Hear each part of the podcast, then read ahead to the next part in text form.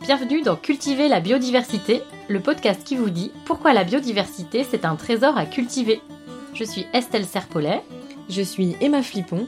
Nous sommes ingénieurs agronomes spécialistes de la biodiversité cultivée et passionnés par la sélection participative. Ici, on vous parle de graines, de celles et ceux qui les cultivent et les étudient, de semences paysannes mais pas que, d'autonomie des agriculteurs, de collectifs, parce que les semences sont à la base de notre alimentation. Bref, on vous donne des clés pour comprendre l'importance de la diversité génétique dans les systèmes agricoles et des outils pour agir.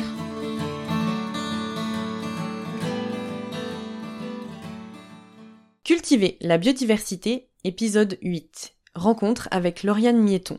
Avec Estelle, dans notre travail de tous les jours, on se focalise plutôt sur les espèces végétales qu'on appelle les grandes cultures, une catégorie qui rassemble les céréales, mais aussi les protéagineuses comme les pois et les lentilles, et puis les oléagineuses, toutes les plantes qui permettent de faire de l'huile, comme par exemple le tournesol. Et surtout, nous, on travaille majoritairement sur les céréales. Et donc, dans la continuité de la production de céréales, il est aussi nécessaire et super intéressant de parler de leur transformation. Parce que la transformation, elle fait aussi le lien avec la biodiversité cultivée. On cultive pour se nourrir et donc majoritairement, quand on se nourrit, on transforme les aliments. Donc dans cette interview, on va vous parler de pain, et plus précisément de pain au levain, de fermentation et de digestibilité. On accueille aujourd'hui Lauriane, qui a réalisé une thèse à INRAE au sein de l'unité mixte de recherche nommée Sciences pour l'œnologie. La thèse a étudié l'influence de la mouture et des pratiques de fermentation sur la biodiversité microbienne et sur la qualité du pain. Donc on change un peu de biodiversité aujourd'hui, mais vous allez voir, c'est très lié à la biodiversité cultivée quand même. Bonne écoute Bonjour Lauriane, je suis très contente d'être avec toi aujourd'hui pour cet épisode de Cultiver la biodiversité. Bonjour. Est-ce que juste tu peux rapidement te présenter en quelques mots et puis ensuite euh, nous dire peut-être ce qui t'a amené euh, à faire euh, ta thèse? Oui, c'est Lauriane, Lauriane Mietton. Eh ben, je suis à la base ingénieure agronome. J'ai été aussi boulangère. Et du coup, en, commençant à prendre le pain et en en faisant de plus en plus à la boulangerie, j'ai commencé à, me poser pas mal de questions sur les micro-organismes qui interviennent lors de la fabrication du pain au levain. Et ça m'a amené à prendre contact avec l'INRAE et plus particulièrement Delphine Sicard. Delphine Sicard qui du coup est, est, ma directrice de thèse en effet. Donc on a construit toutes les deux un, projet de thèse sur euh, l'influence des techniques de mouture sur la, biodiversité microbienne des levains. Et euh, donc, on a mis un an pour, euh, pour mettre au point ce projet et obtenir les financements. Et c'est comme ça que j'ai démarré une thèse en, novembre 2019 à l'INRAE à Montpellier, dans l'UMR SPO. Merci. Et eh ben, juste avant de discuter un peu plus précisément de ton sujet de thèse, je vais te poser une question qu'on pose à tout le monde dans ce podcast-là. C'est pour toi, Qu'est-ce que c'est la biodiversité cultivée et pourquoi c'est important? Alors la, biodiversité cultivée, euh, pour moi en fait, ça met en lien euh, l'interaction euh, entre, euh, entre l'humain et, son environnement et donc tous les, les, euh, les micro-organismes ou tout ce qui est vivant autour de lui et, euh, et du coup en fait l'évolution qu'il y a pu avoir entre euh, des, des, des, pratiques notamment pour la biodiversité cultivée agricole, des pratiques agricoles et, et des plantes qui se trouvaient voilà dans, dans l'environnement Et c'est intéressant de, de, voir ces interactions, de voir finalement qu'il y a une coévolution entre euh, des plantes ou des micro-organismes et euh, finalement les, les, humains qui interagissent avec. Et c'est un peu ça qu'on qu'on étudie aussi avec euh, le levain, puisque finalement c'est c'est une pratique d'interaction entre des micro-organismes, des levures et des bactéries qui se trouvent dans le levain, et puis des gestes de femmes et d'hommes pour, pour faire le pain et, et, voilà, et interagir avec ce levain. Et donc selon toi, c'est important parce que justement, il y a cette coévolution? Alors c'est important pour moi, en fait, c'est le, c'est, euh, c'est une base aussi de, de, de, la vie. En fait, c'est depuis tout le tout temps, en fait, euh, ça existe. Donc, c'est intéressant, en fait, de, de mettre en, en valeur cette interaction qui a toujours euh, existé et finalement de l'étudier ou de, de, la préserver. Et en tout cas, voilà, de, d'y prêter attention. Et donc, tu as dit que ta thèse c'était plutôt sur les techniques de mouture en lien avec le, la fabrication du pain. Juste avant de parler de ça, est-ce que tu pourrais nous dire qu'est-ce que c'est que du pain au levain et quelle est la différence entre euh, du pain au levain et, euh, je sais pas, un pain qu'on peut acheter en boulangerie classique? Alors, le pain au levain utilise en fait le ferment euh, levain. Donc, le levain, pour le fabriquer, c'est très simple. En fait, il suffit de mettre de l'eau et de la farine ensemble, de laisser suffisamment attendre en fait pour qu'il y ait des micro-organismes qui s'y développent. Donc, quand on parle de micro-organismes du levain, on parle de, à la fois de bactéries et de levures. Et euh, pour obtenir un, levain en fait qui puisse nous permettre de faire du pain, il faut répéter de gestes, donc à la fois d'ajout d'eau, de farine et de temps de repos pour obtenir finalement un levain où la concentration en micro-organismes est suffisante. Et donc on, parle d'activité du levain, voilà, qui est une bonne activité du levain. Donc une fois qu'on a ce, ferment, ensuite pour faire du pain au levain, ben, on ajoute ce, levain mature, ce levain euh, mûr actif, avec une plus grande quantité de farine et d'eau. Et donc euh, selon, euh, selon plusieurs techniques, puisqu'il y a plusieurs façons de faire de, de pain au levain, par des temps de repos et des manipulations, puis par une cuisson au four, on obtient du coup le pain. Et euh, ce qui le différencie du pain à la levure, c'est que du coup, ben, dans un pain à la levure, le ferment, c'est pas un levain, c'est de la levure. Donc la levure euh, de boulanger qu'on peut, trouver euh, communément même dans des boulangeries ou en supermarché, qui est la levure fraîche de boulanger. C'est en fait des levures, donc des, des micro-organismes vivants.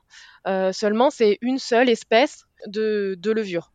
Donc en fait, c'est des, clones d'une seule espèce de levure. Alors que dans le levain, on a une diversité en fait de levures, à la fois euh, une diversité d'espèces, mais une diversité de genres, de levures, de bactéries lactiques. Donc on a, on a vraiment euh, plus de biodiversité au sein du levain qu'au sein d'un cube de levure de boulanger. Euh, il faut savoir que la levure de boulanger qui a été sélectionnée industriellement, elle est très très active et donc du coup le pain à la levure met moins de temps aussi à, à se faire. Euh, c'est des procédés qui, sont euh, beaucoup plus rapides que le, pain au levain. Et donc tu disais, il y a une grande diversité de micro-organismes dans le levain. et, comment ils arrivent là alors, ces micro-organismes?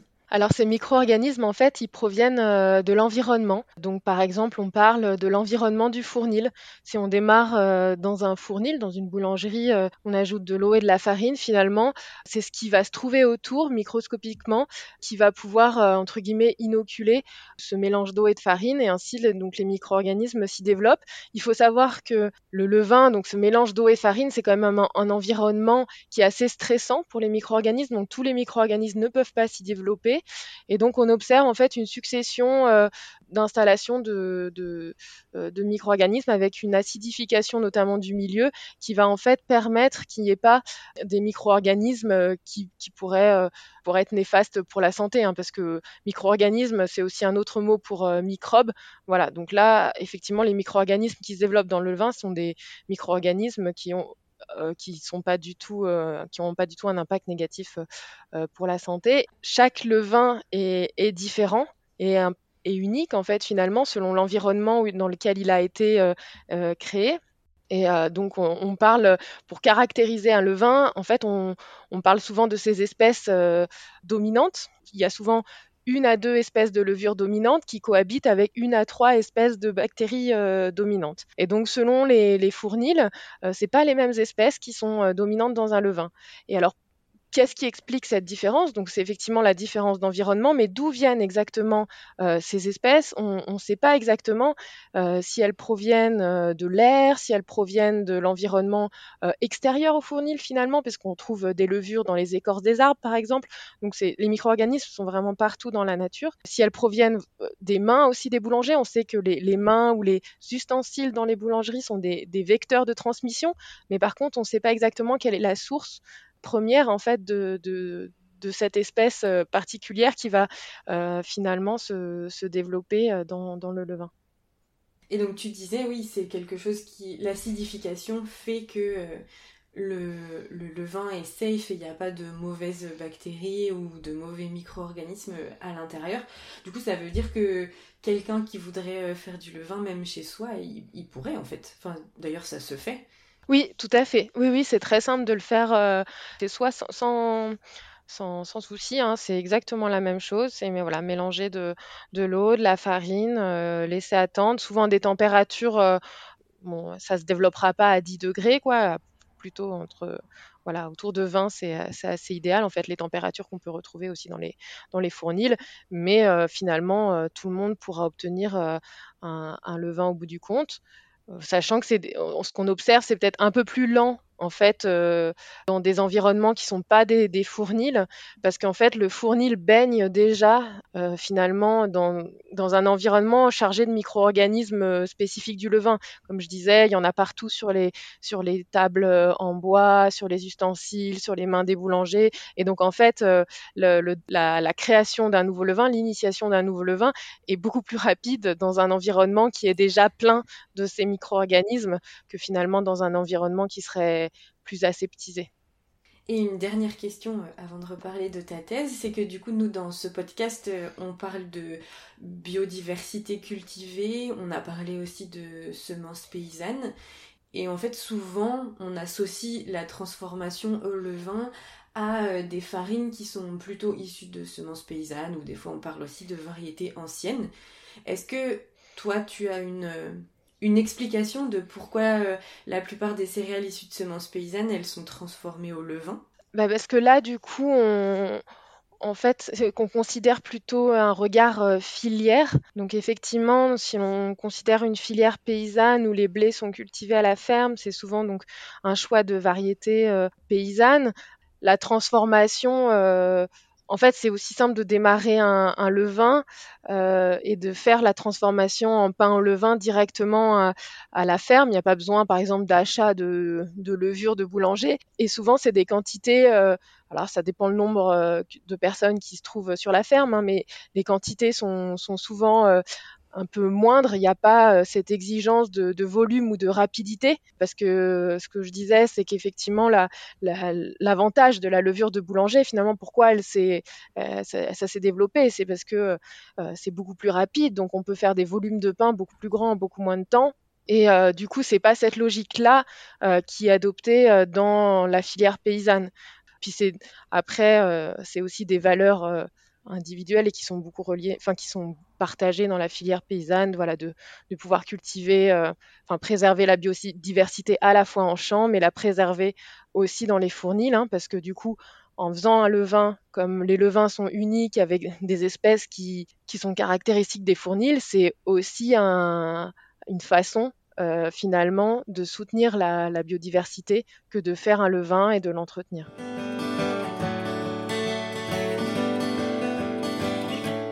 Et donc du coup, toi, tu as étudié euh, spécifiquement, tu disais l'influence de la mouture et des pratiques de fermentation sur cette euh, biodiversité euh, microbienne et donc aussi sur la qualité du pain. Est-ce que tu peux nous présenter un peu plus précisément peut-être le, déroulé de ta réflexion? Tu disais en plus que tu, vous avez mis un an à réfléchir le sujet de thèse. Donc ça a été un peu tes hypothèses et puis ensuite, euh, comment tu as fait pour euh, essayer de répondre à ces hypothèses-là En fait, euh, mes interrogations, elles ont démarré en tant que boulangère et vendeuse, en fait, suite à, l'interrogation qu'on avait nous boulangers, mais aussi de la part des clients sur la différence qu'il pouvait y avoir entre une farine issue de meule de pierre ou une farine issue de cylindre. Et au-delà du fait que ça soit il y a une différence de filière hein, puisque la, la, mouture meule de pierre est plus associée à la filière paysanne et la filière sur cylindre qui peut être associée à une filière soit artisanale soit industrielle. Est-ce qu'il y avait euh, une différence en termes de goût, une différence nutritionnelle? Et euh, effectivement, on n'avait pas euh, on n'avait pas d'éléments et en fait, on voyait qu'il y avait un engouement pour pour en fait les produits issus de, de farine meule de pierre, mais sans avoir réellement d'éléments. D'accord. Et, donc, est-ce que tu peux juste euh, préciser la différence entre mouture meule de pierre et cylindre, peut-être? Oui. Alors en fait, la, mouture meule de pierre, c'est donc à partir d'un moulin euh, sur meule de pierre. Donc il faut imaginer euh, deux gros cylindres de pierre l'un au-dessus de l'autre. Et en fait, euh, donc celui de la, meule du bas euh, est statique et la meule du haut tourne. Et en fait, on fait passer les grains au centre de, ces deux pierres, entre ces deux pierres. Et euh, du coup, par le mouvement de rotation, on, a un écrasement du blé en farine qu'on peut ensuite, si on veut, tamiser.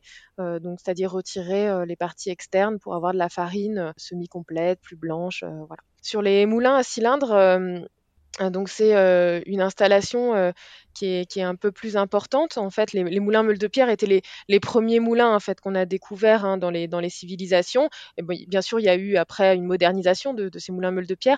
Les moulins à cylindres, c'est beaucoup plus récent. Euh, c'est beaucoup plus lié à l'ère euh, euh, industrielle, avec en, série plusieurs successions de, de, cylindres. Donc là, il faut imaginer deux cylindres, donc en métal, qui sont l'un face à l'autre et qui tournent en sens inverse avec des fois des, vitesses différentes, qui peuvent être soit soit euh, cannelés. Et donc, euh, les, blés vont, vont passer entre ces moulins. Donc, d'abord, euh, entre les deux premiers moulins, puis ensuite ils vont être certaines parties de la farine, enfin du broyat obtenu va être séparée. Il y a une partie qui va repasser par des moulins. Et en fait, il y a, tout un passage assez complexe pour finalement obtenir, enfin le but du moulin euh, à cylindre était d'obtenir de la farine euh, très raffinée, très blanche. Donc en fait, on, voilà, on sépare les différentes parties euh, du grain de blé et on fait en sorte que les particules soient de plus en plus fines. Donc on obtient beaucoup de sous-produits, des sons, du germe, voilà, tout peut être séparé en fait. Alors après, avec maintenant les moulins sur cylindre, on peut obtenir tout type de farine, hein, que ce soit de la complète, de la semi-complète, parce que on peut réarranger en fait la farine comme comme on le souhaite. D'accord, oui, on remélange les sous-produits ou ce que tu disais, euh, voilà. qu'on récupère à la fin. Ok. Et oui, donc euh, tu disais que euh, il y avait un engouement pour la, les meules de pierre plutôt, mais sans savoir un peu pourquoi. Oui. Et est-ce qu'il y avait réellement une différence? Voilà. Alors comme je disais, donc effectivement ces deux techniques, euh, elles ont des efforts mécaniques qui sont différents. Donc on pouvait se demander est-ce que euh, elles vont sélectionner différentes parties euh, du grain de blé et est-ce que nutritionnellement va y avoir une différence et est-ce que ces différences nutritionnelles vont expliquer par exemple ou peuvent expliquer qu'il y a différents types de micro-organismes qui s'y développent parce qu'ils auraient ils préféreraient ces, micronutriments ou pas? Est-ce qu'ensuite nutritionnellement parlant on, aura des différences? Voilà, c'était peu de, là que c'est parti les, questionnements. Et donc, euh, et, c'est pour ça qu'on a posé donc un peu euh, euh, ce, travail-là avec Delphine, de voir à la fois l'impact sur le développement des flores microbiennes des, levains et sur la, qualité du pain. Pour répondre à ces interrogations-là, j'imagine que vous avez demandé à plusieurs boulangers peut-être de transformer ces farines. Du coup, c'était quoi vos résultats par rapport à ça? Oui, alors, euh, du coup, alors on est parti de plusieurs lots de grains déjà aussi pour, euh, pour éviter en fait, euh, que les effets qu'on pourrait observer soient liés à la variété de blé, parce qu'on sait que le blé aussi influe, hein, sur la sur le pain et sur donc on est parti de plusieurs mélanges de blé déjà. Ensuite, on les a distribués donc effectivement à des moulins meules de pierre et des moulins sur cylindre qui ont fait des farines et on a distribué à plusieurs boulangers. Donc là, euh, moi j'ai travaillé avec euh, quatre euh, boulangères et, boulangers situés en Rhône-Alpes et en Occitanie.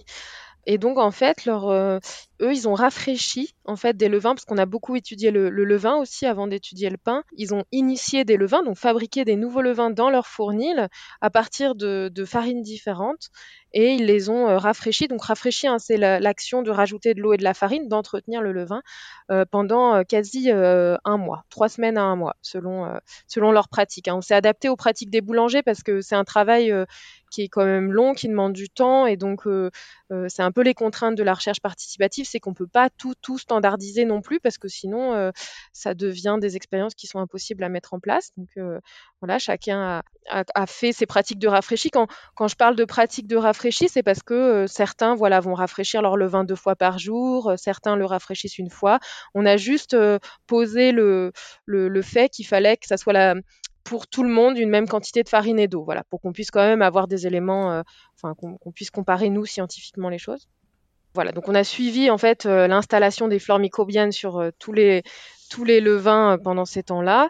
Et ensuite, à l'issue de, des trois semaines, un mois de rafraîchis, on a aussi fait le pain. Ils avaient chacun sept levains différents, donc avec les sept levains différents associés aux, farines en fait qui, qui correspondaient.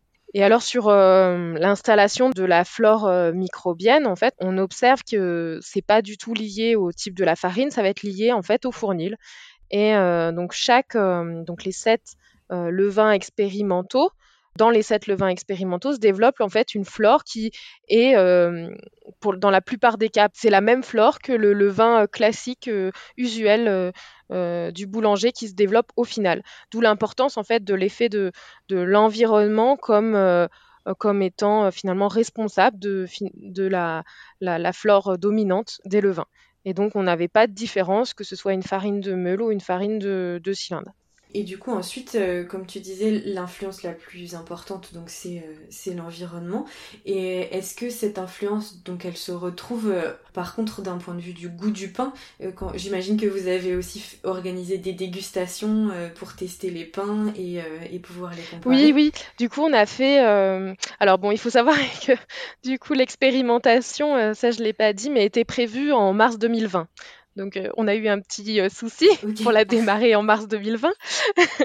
Donc, on a décalé tout ça et en fait, on a démarré en septembre, août-septembre. Mais après, bon, on avait encore euh, des contacts, donc on a fait des les dégustations des pains. En fait, se sont fait dans chaque fournil. En fait, on n'a pas pu faire une dégustation globale de tous les pains. Puis, euh, pour des raisons aussi pratiques, hein, on ne pouvait pas euh, euh, étudier les levains en parallèle dans les quatre fournils en même temps. C'était beaucoup trop d'analyses et d'échantillons en même temps. Donc, on a à chaque fois décalé les boulangers entre eux. Donc, en fait, l'expérience, même si chez un boulanger durait trois semaines, un mois, elle s'est étalée de septembre à décembre. Et donc, on a, à l'issue des panifications, on a à chaque fois fait euh, une dégustation. Euh, soit on s'est adapté, là, hein, pareil, aux conditions du fournil. Quand c'était dans une ferme, euh, on a pu le faire avec un nombre restreint de, de clients. on a aussi, dans un autre fournil qui était beaucoup trop petit, en fait, on a rapatrié les pains et on a organisé, j'ai organisé donc une, une dégustation au laboratoire euh, dans des conditions voilà qui étaient plus maîtrisables avec euh, du coup les collègues et on a fait une troisième euh, dégustation finalement où on, on a coupé les pains, on a préparé des petits sacs d'échantillons à faire goûter, on a distribué aux clients et en fait chaque client le faisait chez lui. Voilà, donc on a vraiment utilisé beaucoup de, de designs différents, mais finalement dans chacun, euh, et on a fait voilà trois, trois dégustations sur quatre parce que la quatrième, on n'a pas pu la faire. Du coup, dans les trois dégustations, on n'observe pas euh, de différence entre les farines, qu'elles soient meules de pierre ou cylindres. Par contre, du coup, on n'a pas pu tester euh, effectivement la différence qu'apporte la flore microbienne du levain en termes de goût. Parce qu'on n'a pas pu comparer boulanger entre boulanger. On était à chaque fois, il y avait la même flore en fait dans les pains. Alors il y a deux questions qui me sont venues quand tu parlais de tout ça. Euh, premièrement, tu as dit aussi que on sait que les, variétés, elles peuvent aussi, euh, les variétés de blé utilisées pour euh, faire la farine, elles peuvent avoir une influence sur bah, le levain et puis ensuite le pain. Et donc nous, on est aussi très souvent intéressés ben, par ce lien entre le champ, la semence, mmh. l'assiette.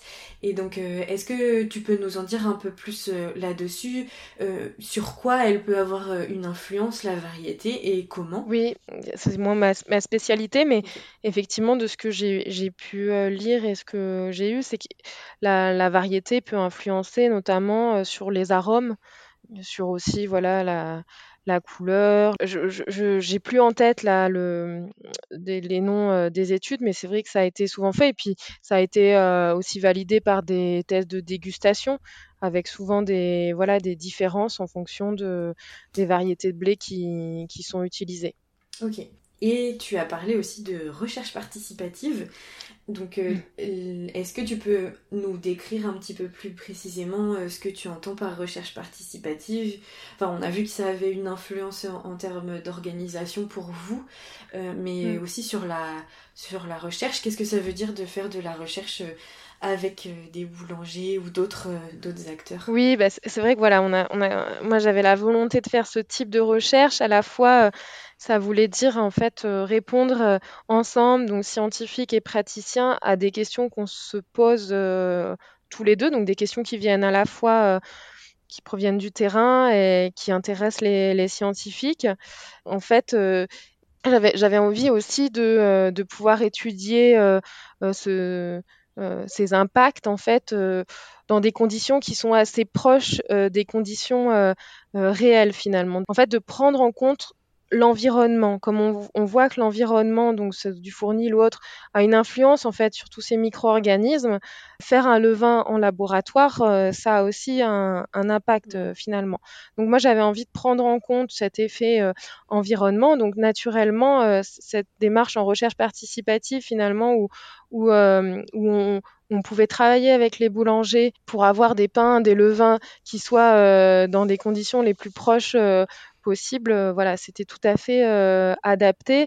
Et c'est vrai que c'est très riche cette façon de faire puisqu'on a euh, les questionnements scientifiques et, des, et des praticiens, elles, sont très complémentaires et même la manière d'aborder les choses, en fait, chacun apprend et, et, ça, c'est vrai que c'est une démarche très intéressante de voir l'intérêt à la fois des praticiens dans comment ça se passe, une démarche scientifique, comment on fait pour pouvoir euh, participer à, l'élaboration de données scientifiques et à la fois du côté des scientifiques, ben ok, on s'intéresse vraiment à, comment ça se passe dans un fournil, on apprend aussi. Et du coup c'est cet apprentissage de, des deux, des deux parties là, je, caricature, hein, il peut y avoir plusieurs parties, mais euh, ça permet aussi une stimulation euh, collective euh, et ça permet une motivation pour faire, pour faire avancer le, projet. Et finalement, au cours de, l'expérimentation et au fur et à mesure qu'on avait les, résultats, qu'on en discutait aussi euh, ensemble, il y a une appropriation en fait des, choses des, deux côtés, hein, à la fois des résultats, même pour en parler, pour euh, et euh, voilà aussi bah, une, satisfaction de pouvoir comprendre ce qu'on fait et puis savoir à quoi est relié le résultat. Et donc moi je crois beaucoup en ce type de recherche aussi dans un but de, de communication au, au, grand public en fait finalement parce que ces résultats qu'on a obtenus, au moins voilà les, boulangers, les meuniers qui, ont participé à l'étude, c'est des choses qui peuvent relayer aussi. Et puis le fait d'avoir discuté sur les résultats, euh, sur les conclusions, ça permet après encore de se poser d'autres questions pour d'autres projets. Donc il y a vraiment une continuité en plus dans la recherche participative qui est, euh, qui est très intéressante. Euh, voilà sur du sur une recherche de long terme et qui, qui fait sens en fait et, et voilà Super. Et donc tu disais, oui, c'est effectivement c'est des résultats de recherche qui sont directement euh, ancrés euh, dans le réel des boulangers et des boulangères. Et, euh, du coup, ce résultat qui dit que l'influence majoritaire sur la microbiologie du levain, c'est l'environnement. comment les, les boulangers et les boulangères ils se le sont appropriés? Est-ce que Enfin voilà, qu'est-ce que ça a changé euh, dans leur travail? Est-ce qu'ils ont modifié des choses euh, dans leur fournil euh, pour favoriser leur levain Alors, bah, ça dépend. Pour certains, c'est un résultat qui n'était pas non plus chamboulant. Et pour d'autres, c'était important parce que ça pouvait confirmer aussi une intuition.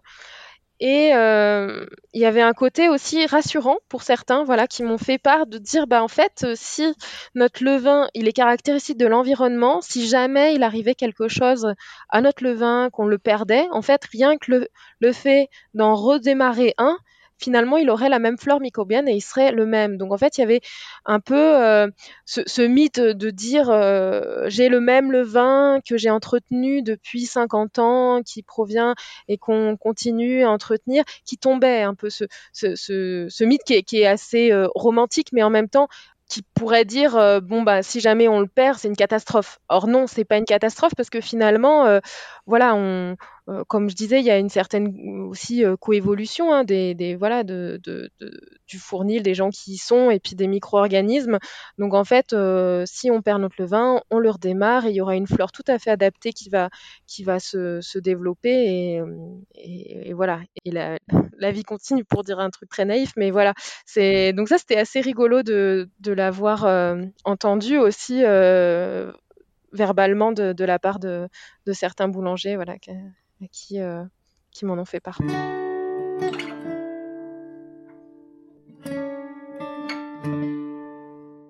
Ok, merci.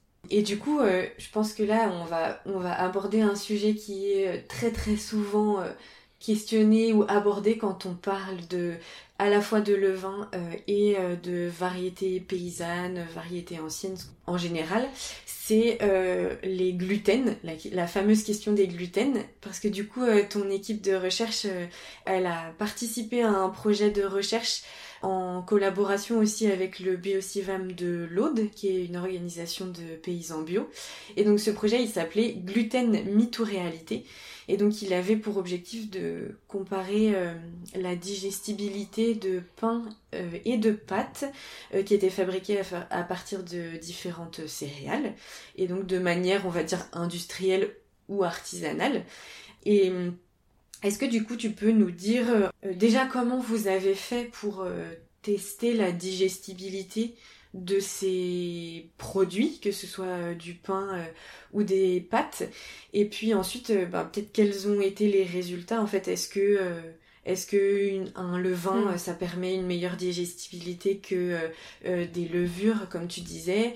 Euh, Est-ce que la variété a une influence? Enfin, je sais que vous avez testé énormément de paramètres, donc on va peut-être pas pouvoir euh, tous les voir, mais peut-être les, les résultats majoritaires, on va dire, de cette étude-là. Alors, ouais, cette étude, elle voulait vraiment effectivement s'occuper de la digestibilité du gluten et sur l'ensemble, en fait, de la filière du grain au pain en intégrant toutes les modalités. Donc, par exemple, elle a testé différents euh, itinéraires de culture, différentes variétés, euh, différentes euh, moutures, différents ferments, donc le vin levure, différentes pratiques de panification, donc de la panification plus longue, de la panification en direct, différents fours, voilà. Enfin, vraiment une, j'en oublie peut-être, mais une diversité de, de, pratiques tout au long de la, de la filière. C'était vraiment ça le but.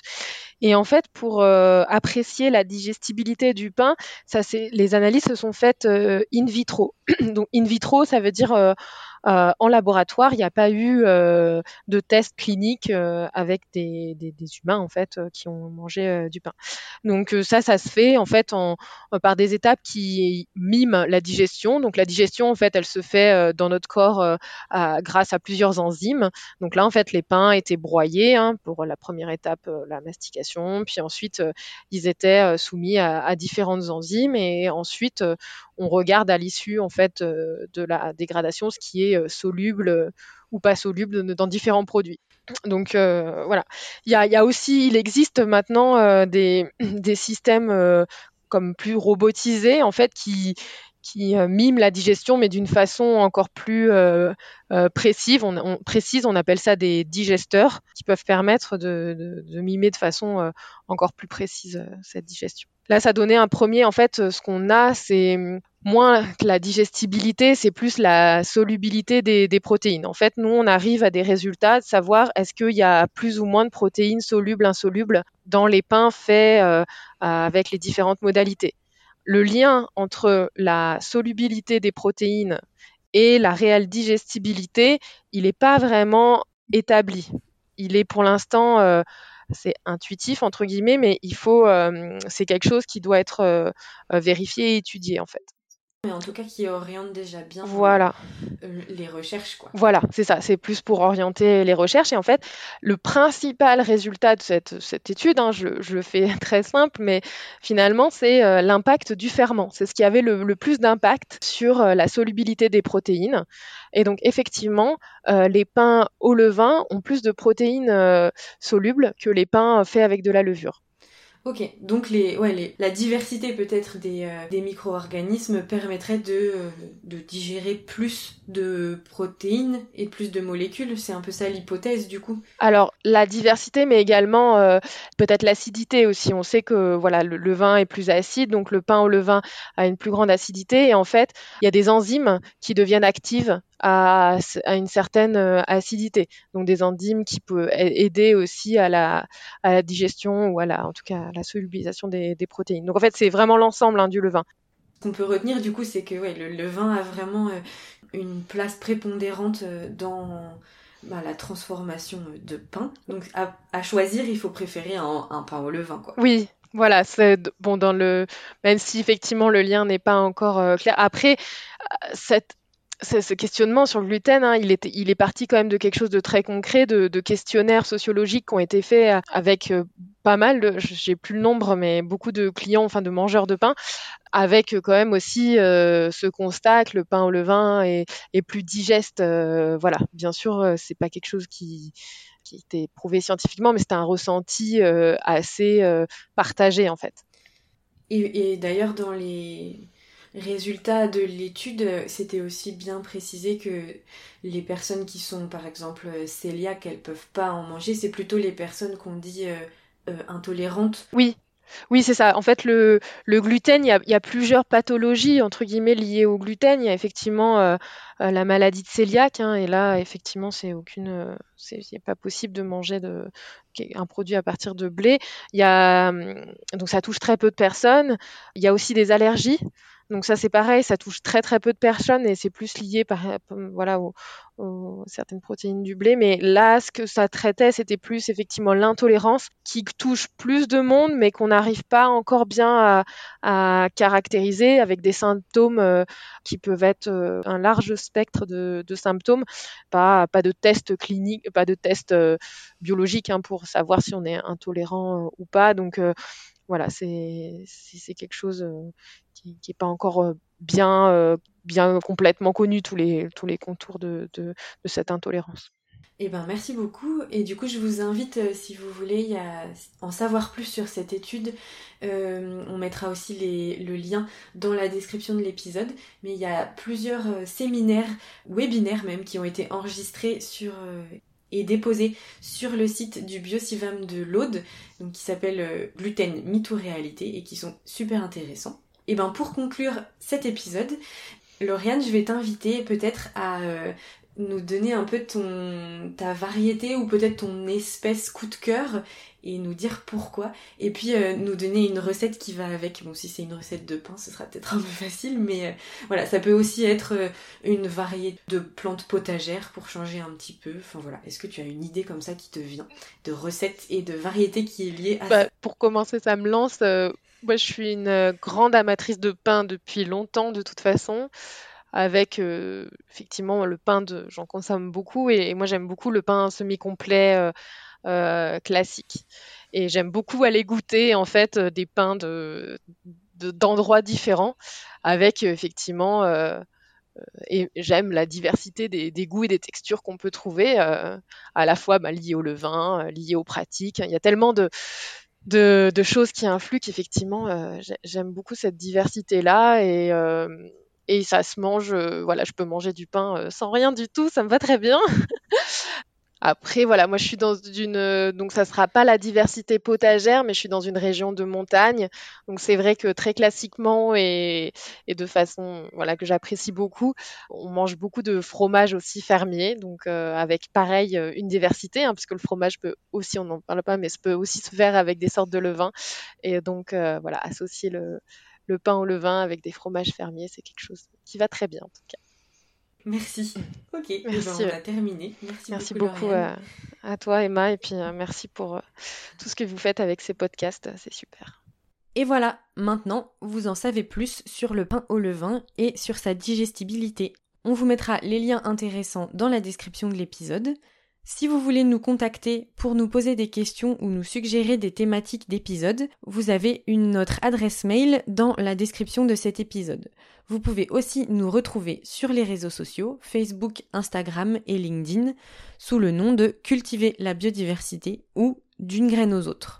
À bientôt pour un nouvel épisode. Et si ce podcast vous a plu, n'hésitez pas à le faire connaître autour de vous. Et n'oubliez pas, pour sauver la biodiversité, mangez-la